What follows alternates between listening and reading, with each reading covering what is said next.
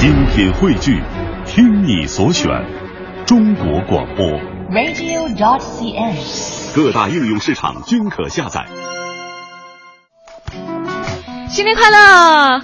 北京时间的十点零四分，欢迎你将调频的指针依旧停留在了中央人民广播电台 u Radio 都市之声 FM 一零一点八。各位好，我是晶晶，我是星源，我们是 SOHO 新势力力。。真的，新年就是有惊喜哈！我就怎么也没有想到这一款电乐会在节目的一开始就飞了出来。就被惊吓到了是吗？对，因为每次听到它，我的心情都特别的复杂，我也不知道为什么，尤其是一开场那个噔的那个声音出来。好吧，今天是二零一五年的一月一号啊，我们在这个特别的日子里呢，又给大家准备了一期特别的节目。对，对，呃，当然这个特别节目之前呢，我们还是要来梳理一下非常重要的一些关于教育方面的事情。教育是非常重要的，时时刻刻大家都要放在心上。没错，没错，祖国的未来是的，是的，未来的希望。对的，对的，是吧？嗯那在今天这个前半个小时呢，我们还是会来跟各位聊一下这个新势力新资讯的部分。在后面的一个半小时呢，太值得期待了。因为各位可能也发现，今天大家就是走一个那种人多势众的路线，，对，从我们前面那个节目就已经感觉到了啊。每一档节目都是这样。两个主持人根本就不够，对，马上要在啊就是 够不够是一回事儿，然后就是要不要是另外一回事儿哈。嗯就是人一定要多就对了。对所以我们今天也是不甘示弱当然、啊，我们稍后也会让各位看一下我们带了几个人来是，反正我们带的人呢，一定比刚才那档节目带的人还要多，啊。就赢了。对对对对对，以量取胜哈。嗯好的，首先进入到今天的新势力新资讯。新势力新资讯。是，今天这条新资讯呢，其实还挺轻松的，因为我们要梳理和盘点一下奇葩专业。对，这些奇葩专业可能真的是你前所未闻的。就是这些专业轻松的是对于听的人来讲，学的人可未必是轻松的。是的，嗯呃，你看啊，每到就业季的时候，嗯现在网上段子手不是特别多嘛，经常就会出现一些关于大学生专业的这些吐槽的声音，比如说，我以为你说网上的段子手特别多，我觉现在得大家都有专业是段子手。我快了，我觉得很有可能。我说实话，我觉得段子手是一个非常厉害非常非常需要多方面综合知识以及天赋的一个职业。嗯，啊，就是你你必须得有很强的这个知识储备，以及非常强的逻辑线条，才能够做段段子手。同时你必须还要有特别多的创意、新鲜的点子，嗯哼，还要有一些还要有一定的文学功底。对啊，对，没错，就是各方面的素质都要求很高，就对了。是，嗯所以我们今天要聊的第一个专业呢，就是段子手。真的没有啊？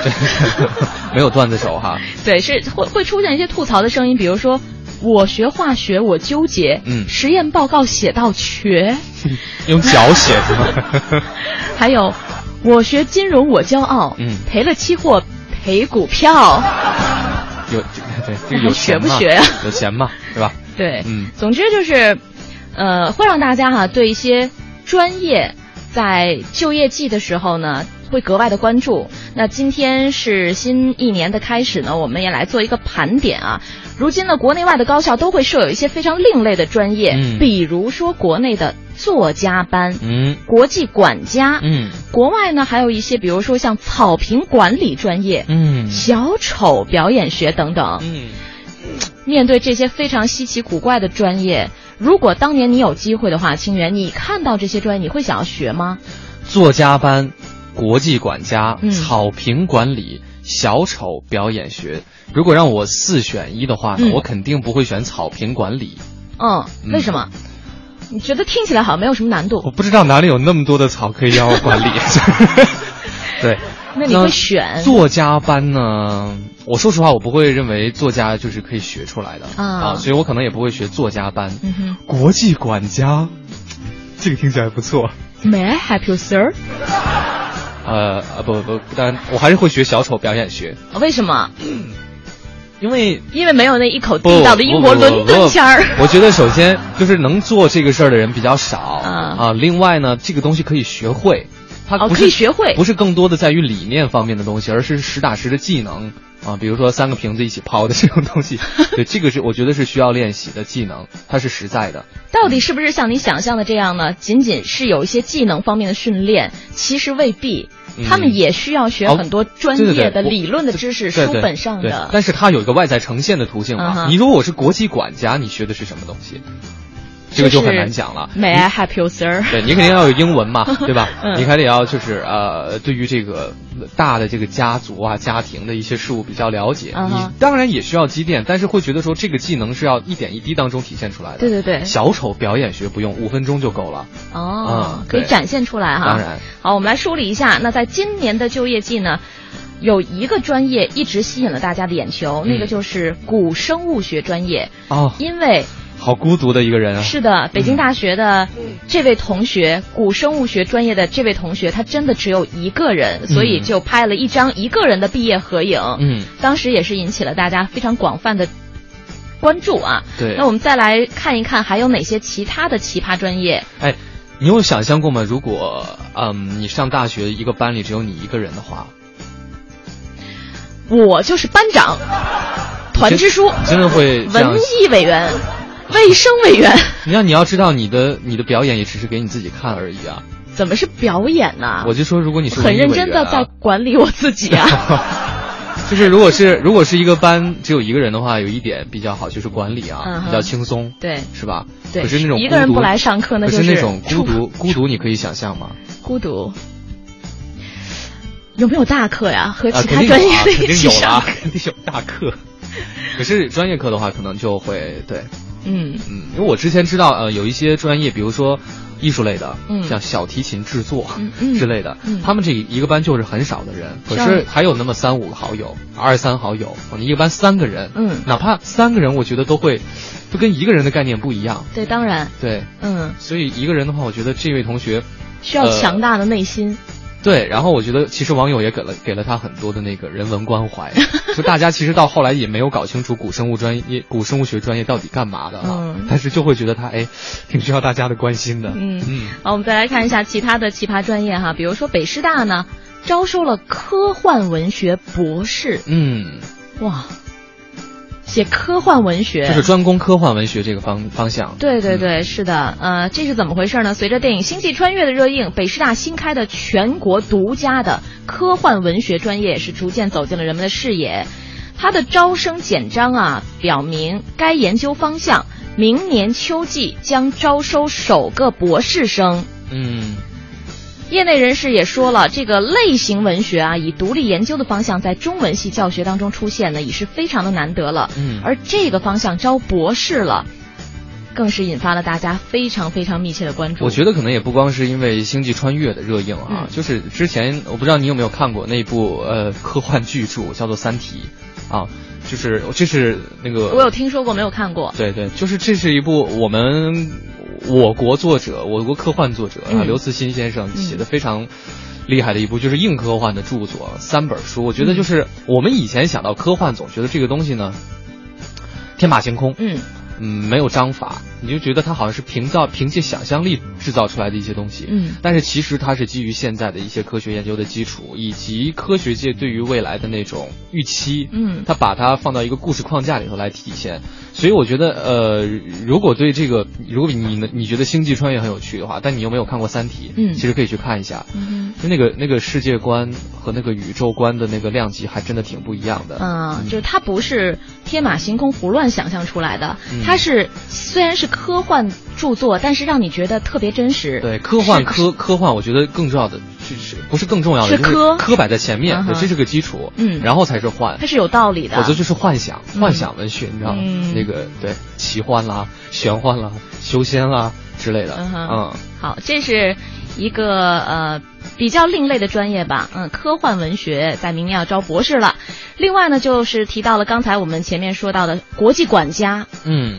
国际管家，这个是在武汉商贸职业学院存在的专业。嗯，这个确实乍一听啊，很像是一个职业，倒不是太像一个大学的专业啊。那毕业生毕业之后要干嘛去呢？他们主要到高档的小区当大管家，是到小区当大管家。也会给一些富人家庭当私人管家，并且提供家政服务。嗯那这个专业呢，每年招收的学员人数大概是二三十名左右，而且据了解，国际管家专业的课程是非常实用而且新鲜的。嗯，比如说要学习舞蹈对等一下，啊，管家为什么要学习舞蹈啊？因为可能主人很想看啊。哦，这个不是，我是觉得这个就不能再说下去了。不是不是，这个是会提升一个人的综合素养的。啊哈，就是柔韧性嘛，不是柔韧性，我觉得它可能会让你变美得美感。呃，对对，艺术方面有一些比较深的造诣，就至少你、哦。你懂得欣赏，你我觉得未必要跳的多好了，它可能就类似形体。提升你的个人气质啊。嗯。对。此外，还开设有家居与园艺、营养与保健、嗯。古玩鉴赏与收藏、嗯。名牌服饰的穿戴与保养，嗯。还有驾驶、嗯。高尔夫、保龄球、嗯。调酒、嗯。以及马术。嗯，这些都还挺实在的，我觉得。嗯嗯，就还是舞蹈，我对于舞蹈这个事儿没有办法很好的理解。呃，就刚才已经解释了嘛，我觉得大概就是提升你个人的艺术修为就。你的解释，我觉得还是不足够，不能开设这样一门 这样这样一门课程，对对，对，但是就是它其实是挺综合的一件事儿。嗯那我觉得可能尴尬的点也在于说没有办法每个事情都都精深的去了解，他只是大概的知道啊认识，就是你懂我意思吗？泛泛的它。不需要你在刚才我们提到的某一个专业领域里面特别深度的去研究，但是它要求你一定都要了解到。对，嗯，此外，除了刚才那些学科之外呢，还会对对个人的身高、体重、外语水平有比较严格的要求。嗯，看来要成为这个国际管家专业的毕业生，我觉得还有很多外在条件的要求。是的我觉得这个就呃，它类似于某种某些目前职业，就是嗯在在在，比如说播音主持啊。啊演员呐、啊是吧？之类的，他都会对外形有要求嘛。但是管家也对这个有要求，我们还是第一次知道哈。对，嗯，但未必那个要求就一定要跟未必那么高了。对对对但是他是有要求的嘛。是的，嗯，嗯，好，我们稍后继续跟大家来梳理一些在国外比较奇葩的专业。SOHO 新势力。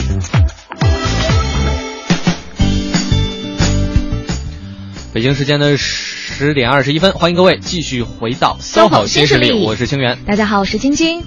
呃，我们继续来梳理一下今天的这一条资讯啊，嗯看一看国外有哪些大学出现了一些比较另类的专业。嗯呃，在法国呢，有一个专业就是刚才提到的小丑表演专业。嗯，他会为那些希望从事小丑表演的学生们提供一些理论学习和表演实践的机会，嗯并且他会颁发相当于国内硕士学位的文凭。嗯，相当于哈。对对对，这个是个一年制的专业。嗯啊，呃，除了形体表演和发音训练等课程外，小丑表演专业的学生呢，还要学习包括人类学、社会学和经济学。与此同时，他们还被要求前往马戏团、医院、儿童中心和老人院等地方呢进行实习，嗯从而检验学习成果和积累实践经验。是的所以，听似滑稽的小丑专业呢，治学之严谨，丝毫不逊色于其他的严肃专业。对，你看他要学到的人类学、嗯社会学、经济学啊，对，所以我觉得他呃，嗯，其实我们看到很多专业都是这样，也许嗯他从事的是目前的一些工作，但是专业设置的时候肯定是要要告诉你我为什么要做这件工作。人类可能需要娱乐啊，需要笑，为什么要小丑的存在啊？什么时候开始的？他大概会要讲这些东西。嗯研究心理学就是说你要做什么样的表演会对观众产生刺激。嗯你你包括小丑可能要在台上也要及时的调整自己的表演的节奏等等，嗯这些东西都要对心理学和这种这种传甚至传播学的东西要有了解。对，嗯我就突然间想到，好像很多人都说小丑嗯是一个看起来给大家会带来很多欢笑的一个职业，嗯但是好像从事这份职业、从事这项表演工作的人，嗯他们摘掉那个小丑的红鼻子之后，嗯往往内心都是忧郁的。好像很，呃我听说过很多这样的例子，就是他们好像好多这样的段子，比如说去这个心理咨询师那儿啊，哎呦，这个大夫我特别的不，我特别难过，然后呃每天都很忧郁。大夫说你去看一下。这个特别有名的一个一个喜剧演员，嗯他是小丑，嗯他的表演看完之后你就会开怀大笑了。嗯哼，他说我就是那个演员对，啊，就是，嗯，所以这个演员可能当时就是心理学学的不是很不不不不，很充足。我。我不认为是他说心理学学的不好，就是可能呃，因为我觉得往往人是这样的，就是有的人会在两个极端当中去徘徊。嗯，他可能越痛苦，他在台前能展示出来的这个状态越亢奋、越搞笑。嗯，不代表说我们在台前看到的一个人，他他的幕后一定要一致统一的。是的。我觉得其实尤其做了这个行业之后，你会发现很多的，我觉得不管主持人也好，演员、歌手都一样，就是台前你看到他也许是正能量。